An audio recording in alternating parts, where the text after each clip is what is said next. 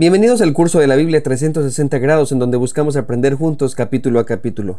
Cada semana de lunes a viernes compartiremos contigo toda la información alrededor de lo que estamos leyendo, como mapas, investigaciones, doctrina, reflexiones, datos, preguntas, retos y discipulado. Caminaremos juntos para que tengas una experiencia profunda y vivencial de la palabra de Dios.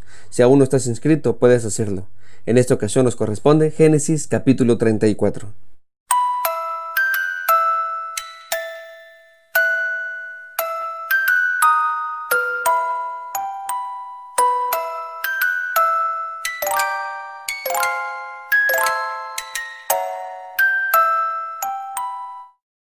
Quiero empezar advirtiendo que este capítulo no es para niños. Si hay algún niño escuchando este audio, mi sugerencia es que no lo escuche. El contenido de esta narración es clasificación para adolescentes y adultos.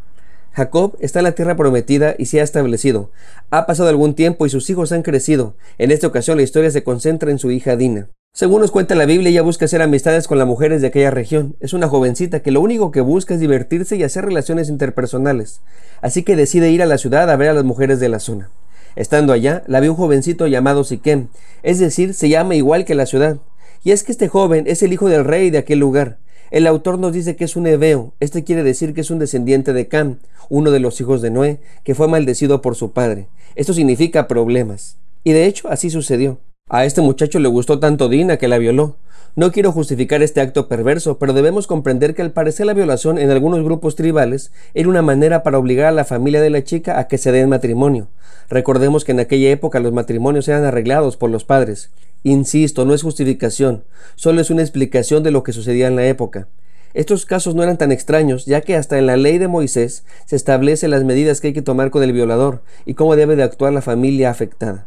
El caso es que este tipo se enamora de Dina y le cuenta a su padre que la quiere como esposa. De alguna forma Jacob se entera de lo que pasó, pero no dice nada. Se espera hasta que lleguen sus hijos de su trabajo. Mientras tanto, Amor, que es el padre de este violador, va en camino a hablar con Jacob. Pero de algún modo los hijos de Jacob se enteran y regresan a casa. Es de entender que tienen emociones encontradas, están tristes y a la vez enojados. Es una vileza lo que hizo este príncipe. Entonces llega Amor, que se escribe con H al inicio, y habla con ellos explicándole que su hijo quiere casarse con Dina. Les propone una unión sociopolítica a través de matrimonios mixtos, la posibilidad de hacer negocios juntos y de convivir en armonía. También les dice que está dispuesto a darles cualquier dote que le pidan. El precio y los regalos pagados por la familia del novio a menudo dependían de lo deseable del matrimonio. El autor nos dice que estos hijos de Jacob habían aprendido muy bien el arte de engañar. Durante muchos años habían visto a su padre engañando y esto fue lo que aprendieron. Así que no se dejaron llevar por sus emociones, sino que con astucia planearon su venganza. Aprovecharon la ventaja que tenían, ya que ellos son los que quieren unirse con su familia y además dijeron que están dispuestos a dar lo que ellos pidan. Por lo que entonces les piden que para ser parte de su familia lo que tienen que hacer es circuncidarse.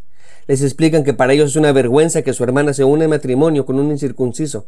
Así que, debido a las circunstancias, si es que su intención es unir a ambos pueblos, entonces lo que deben de hacer es circuncidar a todos los varones. Podemos decir que era un precio económicamente bajo, pero físicamente muy doloroso.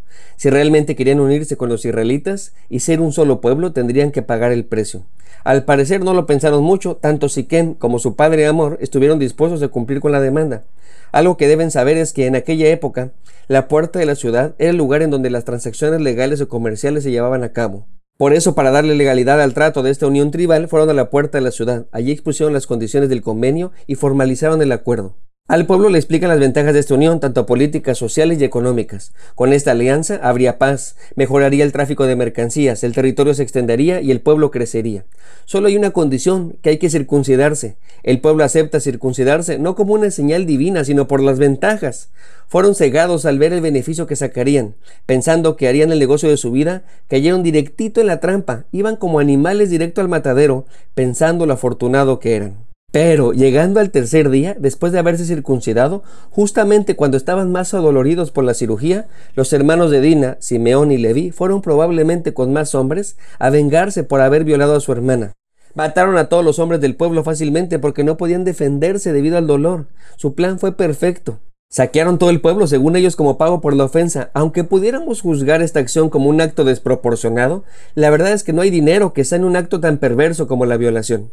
Así que tomaron todo cuanto pudieron, ovejas, vacas, asnos, todo lo que fuera utilidad de la ciudad como en el campo, y también a sus niños y mujeres. De donde yo vengo decimos, despelucaron todo lo que tenían, o como diría Talía, arrasaron con todo. A Jacob le preocupó todo lo que había pasado, ya que los demás pueblos se enterarían de lo que pasó, tal vez buscando vengarse o aprovecharse de que no tienen los suficientes hombres para defender a todo el pueblo y a tantos bienes. Es decir, que lo que le está diciendo Jacob a estos dos muchachos es que con lo que acaban de hacer pusieron en peligro al pueblo.